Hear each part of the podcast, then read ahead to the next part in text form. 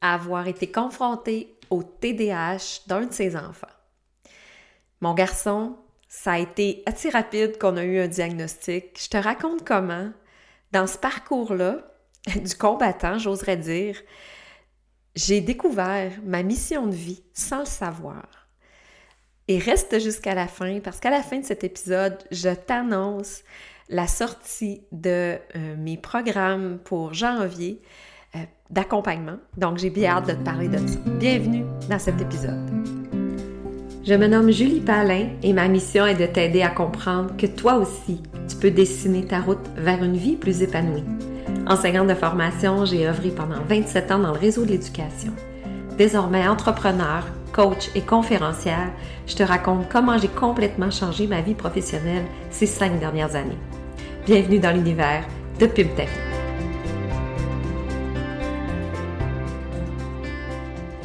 Bienvenue, bienvenue sur cet épisode, l'épisode 3. Euh, je suis tellement reconnaissante pour toutes les commentaires que je reçois depuis euh, quelques semaines, depuis le lancement du podcast. Je suis euh, tellement gratitude, il y a une belle réponse. Merci, merci pour les commentaires, merci pour les étoiles.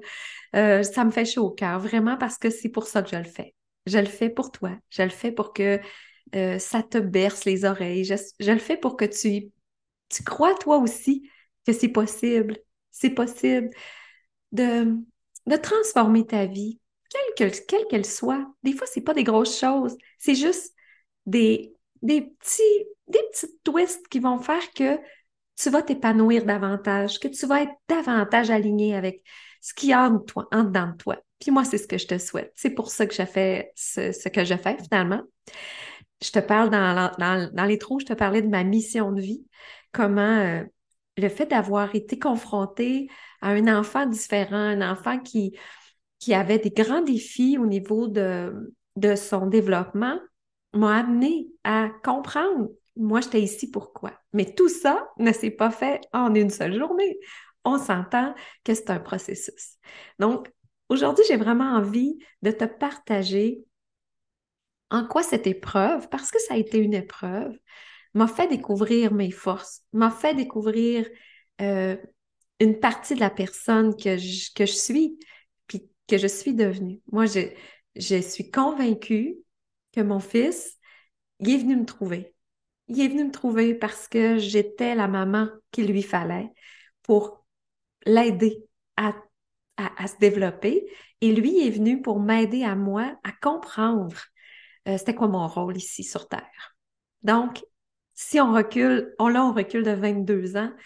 Euh, mon garçon a maintenant 22 ans, mais quand, euh, quand il est venu au monde, ben, c'était un petit bébé qui avait tout ce qu'il fallait, qui était parfaitement en santé, mais un petit bébé assez exigeant, qui chignait beaucoup, qui était très exigeant, dormait pas beaucoup, très, il buvait souvent. C'était un enfant qui, c'était un bébé qui demandait beaucoup. Donc, les premiers six mois, un an, ça, a été très prenant pour moi. Euh, puis j'avais déjà une fille de deux ans, presque trois ans quand euh, mon garçon est venu au monde. Donc, je suis une jeune mère, je suis une jeune mère un peu fatiguée, je suis une jeune mère qui recommence à travailler rapidement. Pour toutes sortes de raisons, je ne porte pas de jugement ni sur moi, ni sur les mamans qui recommencent à travailler ou celles qui ne qui prennent des congés. Hein? Il n'y a pas de bon, pas de mauvais, comme le dit euh, euh, comme on le dit si souvent. Mais le fait est que mon garçon, euh, rapidement, nous confronte à nos compétences parentales parce qu'à partir d'un an et demi, c'est devenu quand même assez difficile. C'est un enfant qui, était, c'est ça, était très exigeant, qui pleurait beaucoup, qui faisait beaucoup de, crises. Puis c'est sûr que le fait d'être en service de garde, euh, donc d'être baigné dans des environnements où il y avait d'autres enfants, ça l'a confronté, lui, à ses défis. Donc, avec le service de garde, on a dû travailler en équipe rapidement, un, pour identifier qu'est-ce qui clochait chez mon garçon, et de deux, ben, travailler à l'aider à socialiser, à faire ses journées, mais c'est juste pour vous te dresser un portrait euh, un peu euh, rapide, ben, euh, il, pouvait faire 7, 8, 10 désorganisations par jour. Il pouvait se déshabiller au complet pour ne pas, euh, euh, en transition, pour pas aller manger parce qu'il jouait puis il voulait pas arrêter de jouer. Donc, c'était un bébé ou un petit, un petit garçon qui avait c'est un grand, grand défi de, faire les transitions euh, pas tant qu'il comprenait pas les consignes, mais je pense qu'à l'époque, dans son développement, ne comprenait pas euh, qu'est-ce qui allait suivre, pourquoi il devait, euh, il devait cesser de faire ce qui était agréable pour lui pour pour faire autre chose. Tu sais, il y avait, c'était énormément, énormément euh, difficile pour lui. Donc, toutes, toutes les, les consignes, partir de quelque part, c'était un défi, d'arrêter de jouer pour manger, de s'habiller le matin pour aller à la garderie j'ai des exemples, j'ai des anecdotes, j'ai des. j'ai un.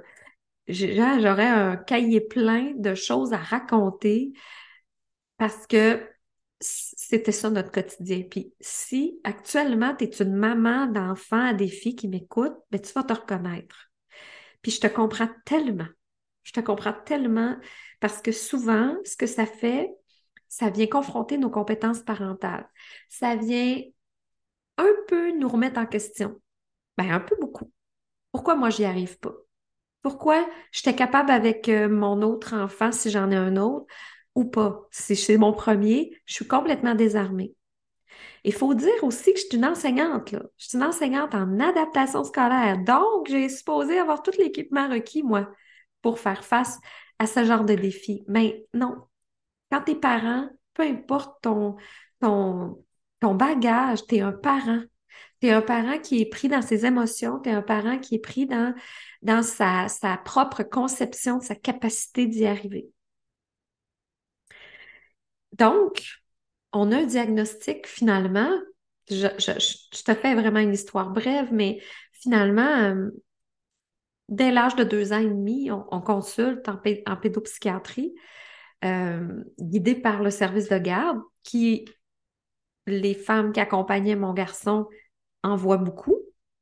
Donc, euh, voyaient les défis qui, étaient devant, euh, devant mon enfant. Donc, euh, c'était pas, pas, pas typique.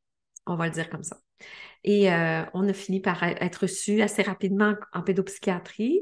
Moi, à, ce moment-là, moi, je suis convaincue que mon garçon est autiste à ce moment-là. Je suis, je vois les traits, je vois les comportements, j'ai les connaissances pour faire les liens. Donc, j'anticipe la suite avec beaucoup d'appréhension. Euh, cela dit, ce n'est pas le diagnostic qui a été posé à ce moment-là. Il y a eu un diagnostic de TDAH sévère.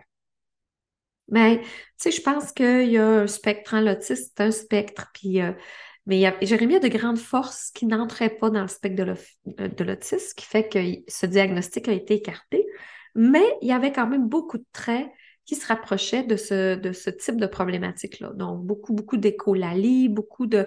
Ils pouvaient jouer tourner en rond, ils pouvaient courir sur la pointe des pieds, aller-retour pendant des... des, J'allais dire des heures, c'est faux, mais c'était tellement rituel, routinier. C'était un, un bébé très, beaucoup dans sa bulle. Mais c'était un bébé avec beaucoup d'empathie et euh, était quand même euh, très ouvert au contact puis à la réciprocité. La réciprocité, c'est euh, d'être capable de, de, comprendre ce que l'autre attend de soi et d'y répondre. Donc, c'est pour ça que le spectre de l'autisme n'était pas envisagé. Mais le fait est que c'est un enfant qui a demandé énormément, énormément les 12 premières années de sa vie. Là. Vraiment. Euh, puis à l'époque, je me suis séparée. Euh, donc, j'étais toute seule avec lui une semaine sur deux. Son père était tout seul avec lui une semaine sur deux et notre fille. Ça a été un défi de taille. Puis à travers mon parcours, ce qui est ressorti de ça, d'où le thème de, de, l'épisode, c'est pas euh, de toute mon histoire avec mon garçon, mais je le sais que ça va, ça va créer la résonance avec toi si euh, tu es une maman. Euh, c'est que finalement, là, je me suis rendu compte que si je vivais tout ça, si j'étais confrontée à tout ça, il y avait une raison. Et quand Jérémy, oh, Jérémy, j'ai dit son nom, je voulais le garder anonyme, ben voilà, il est dévoilé. Quand, quand mon garçon a eu 12 euh, ans, est monté en moi un besoin de partager. et montait en moi un envie de d'aider d'autres parents. Parce qu'il faut savoir qu'à l'époque, euh, j'avais créé euh, des ateliers pour, pour former les éducatrices spécialisées, les éducatrices en milieu de garde, parce que je les trouvais démunies. Justement, tout mon parcours de, de, maman, je les voyais quand même avec des grands besoins par rapport aux enfants qui avaient des besoins particuliers. Donc, j'avais créé une espèce de cours que j'offrais au service de garde. Donc, à quelques reprises, j'avais donné ces ateliers-là, mais je me rendais compte que quand je parlais de mon expérience comme parent, c'est surtout là que je captais toute l'attention, c'est surtout là que je venais toucher les éducatrices, qui est le regard du parent sur la situation. Puis c'est ce qu'elle me disait qui leur manquait. Donc, en ayant ça en main, j'ai eu le, et monté très fort l'envie de faire une conférence. C'est là que je m'en viens dans ma mission de vie. Euh, une conférence que j'ai à ce moment-là bâtie, euh, conçue. Euh, j'ai travaillé là-dessus, là, des fins de semaine, des fins de semaine, j'ai conçu. C'était tellement un beau concept, là ça durait une bonne heure et demie. J'amenais les parents et n'importe quel intervenant dans mon univers de parents, de toutes les émotions à laquelle j'étais confrontée, de, du bonheur de tomber enceinte, à l'inquiétude quand ça va pas bien, euh, à la honte quand tu sens le regard des autres sur toi. Tu sais, moi, il est venu des moments où j'étais gênée de sortir, faire mon épicerie, j'étais gênée de sortir, je le savais qu'il allait y avoir des désorganisations. C'était mon quotidien. Donc, pour moi, c'était, devenu, devenu comme une situation qui était, euh, ben, ça devient comme, je cherche les mots là, mais ça devient comme, euh, ben, ça fait partie de ta vie. C'est quasiment une identité. À ce moment-là, je suis un parent d'enfants différent et je porte ça tout le temps. Euh, donc, j'ai conçu cette conférence-là et je l'ai livrée à sept, huit reprises. Puis au début, là, j'étais, je voyais grand. Je voyais que ça pouvait tellement aider les parents. Et je me voyais faire cette conférence-là partout au Québec. Et sincèrement, avec le recul, dix ans plus tard, je comprends pas comment se fait que je l'ai pas mené jusqu'au bout, ce rêve-là. Parce que c'était une conférence extraordinaire. Ça touchait. J'ai tellement aimé faire ça, là, que quand, par la suite, à chaque fois, je me suis posé la question, c'est quoi qui te fait vraiment vibrer, Julie? C'est à quel endroit que tu sens vraiment que tu es vivante, là? Ben, l'image que j'ai, c'est moi sur cette scène-là qui livrait ma conférence. Donc, c'est là que j'ai compris, c'est avec, après avoir vécu ça, et dix ans plus tard, quand ou en tout cas cinq, sept ans plus tard, quand je me questionne sur qu'est-ce que qu'est-ce qui me fait vibrer, qu'est-ce que je veux vraiment faire pour le reste de ma vie, et que c'est cette image-là qui revient, je comprends des années plus tard que ma mission de vie, c'est ça. Ma mission de vie, c'est de communiquer. Ma mission de vie, c'est de livrer un message. Ma mission de vie, c'est de toucher les gens. Et pourquoi à l'époque je ne l'ai pas fait? Pourquoi je ne suis pas allée jusqu'au bout? Pourquoi je n'ai pas pris ce projet-là? Et j'en ai pas fait une entreprise, que j'en ai pas fait, euh, je ne l'ai pas traité comme, elle aurait dû être traitée, ce projet-là, comme il aurait dû être traité. Pourquoi? Ben, c'est assez simple. À cette époque, je suis envahie par plein de peurs, plein de doutes, euh, syndrome de l'imposteur, euh, la peur que ça marche, la peur que ça marche pas, la peur de perdre le contrôle, que je sois trop... Je ne sais pas. Ben, je le sais. C'est ça. Puis, ça pourrait m'attrister, parce que c'est un peu triste d'avoir renoncé à ce, ce, rêve-là et C'était puissant, sérieux, là? C'était vraiment puissant. Mais c'est correct. Je t'en paix avec ça parce que je t'en paix avec mon parcours. Mais c'est quand même une étape importante de ma vie qui m'a fait prendre conscience, qui, qu'aujourd'hui je prends conscience que ça m'a révélé cet, événement-là, finalement, d'avoir eu un enfant différent, avec des besoins particuliers, d'en avoir autant arraché, d'avoir eu autant de difficultés dans l'éducation de mon garçon, a fait de moi une personne qui avait une mission à partager, qui avait cette mission-là, qui, qui, des années plus tard, s'est transformée en mission d'aider les femmes à, à s'épanouir pleinement, à exploiter leur plein potentiel, à les aider à aller au bout de leur projet, parce que je ne fais pas juste inspirer, je peux aider, accompagner à aller au bout du projet. Maintenant, dix ans plus tard, si je me prenais par la main la Julie de 2000, de 2012, 2013, qui a une conférence comme ça entre les mains, je peux te jurer que je l'amènerai au bout. Je l'aiderai à passer par-dessus ses peurs. Je l'aiderai à passer par-dessus ses croyances limitantes. Je, je, lui amènerai les outils dont elle a besoin pour réaliser son rêve. Donc, tout ça me révèle maintenant pourquoi je le fais.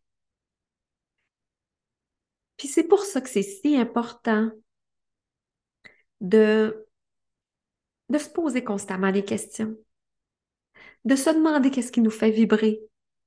Mais est-ce que je vibre en ce moment? Est-ce que ce que je, fais au quotidien me remplit de bonheur, me fait vibrer, me met des étoiles dans les yeux? Si c'est pas le cas, sache que c'est pas obligé de rester comme ça. Je me rends compte que cette conférence-là est venue semer quelque chose en moi.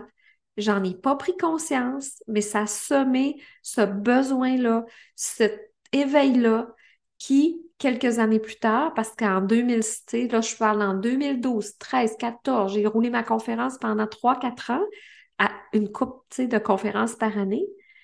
Mais en 2015, puis en 2016, là, de plus en plus, j'étais inconfortable dans mon milieu de travail. Mais je faisais pas le lien entre les deux. Je me suis pas dit, ah bon, mais je suis pas heureuse, je vais aller faire des conférences. Ben non. Je me suis pas dit ça, moi.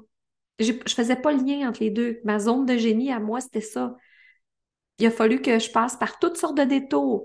Il a fallu que, que, que je me confronte, puis je te, je te l'ai raconté euh, à l'épisode précédent. Il a fallu que je me confronte à, un refus, que, finalement, que je me fasse guider un peu dans le chemin parce que moi, je ne voyais pas, je ne voyais plus.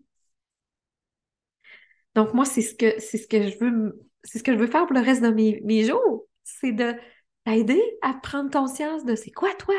C'est quoi toi qui te fait vibrer? T'es qui? C'est quoi qui bouillonne en dedans de toi? Et qui, maintenant que tu l'as découvert, qu'est-ce qu'on peut faire de plus? Qu'est-ce qu'on peut faire pour toi? Comment je peux t'accompagner pour ta suite? Puis c'est exactement pour ça que je, lance en janvier 2023 mes trois programmes d'accompagnement qui s'imbriquent les uns dans les autres, qui sont interreliés, puis qui vont toucher la personne là où elle est. Donc, si en ce moment, tu m'écoutes puis tu n'es même pas encore, tu n'as aucune idée de qu'est-ce que ça pourrait être ta suite, mais tu sais que tu n'es pas confortable là où tu es, ben, mon premier programme va être parfait pour toi qui s'appelle Reprends le volant de ta vie. Lâche le pilote automatique, puis mets tes deux mains sur le volant. Vas-y, je vais te guider. C'est un programme avec des modules préenregistrés, des exercices à faire. On a un Zoom de questions-réponses une fois par mois. C'est vraiment douceur, tu vas à ton rythme. Ça dure un an. C'est un an de, de pleine conscience, de reprise, de, de connaissance de toi. Puis pourquoi un an? Parce que c'est un processus. Ça se fait pas comme ça, une transition. Ça se construit. Et on se construit en le faisant. Mais si au courant de l'année, tu as le goût de plus, ou en partant, tu te sens prête à plus, bien, mon deuxième programme, qui s'appelle Prends la destination de tes rêves. On prend la route de ta destination ultime. Oups, là, on y va. On a le premier programme, mais on va un petit peu plus euh, concentré avec un autre, un Zoom de développement par mois, un atelier de développement en plus. Il y a six coachings direct avec moi à ce moment-là, dans l'année. Donc, on se voit aux deux mois. On travaille sur, sur tes challenges. On, on va à la découverte de toi ensemble. Et si tu sais déjà ce que tu veux, tu te connais, puis tu dis, ouais, moi, c'est clair que je veux faire une transition entre le mode employé puis le mode entrepreneur, mais je sais juste pas par où me démarrer. Mais ça, c'est mon programme, euh, mon, mon espèce de programme VIP où je prends quelques clientes, je les prends par la main, et là, ça s'appelle Vita Drive. Je te prends par la main et je t'accompagne dans le développement de ton entreprise. Donc, tu as accès à tous les autres programmes, puis tu as en plus des coaching mindset. Tu as un coaching par mois avec moi en direct. Tu as accès à des ressources, des ressources pour tes finances, des ressources pour euh, te soutenir au niveau de, tes, de tes, euh, de tes plateformes de médias sociaux, de tout ton marketing. Je, je suis réseautée avec plein de monde. Donc, je te prends par la main. C'est ça que je lance. Fait que si tu vois qu'il y a quelque chose qui fait écho en toi, dans les notes de l'épisode, je te mets un lien pour prendre un appel découverte avec moi. Prenons le temps de jaser. Prenons un petit demi-heure pour faire connaissance, puis qui sait, je t'indiquerai si, si mon univers te convient et quelle est la bonne porte pour toi, quel est le bon programme pour toi? Et ça me fera tellement un immense plaisir de t'accompagner. D'ici là, ben, je te souhaite tellement une belle semaine et je te dis à la semaine prochaine pour une autre capsule. Pas une autre capsule, un autre épisode de podcast de Pim ta vie. Merci pour ton écoute. Ciao.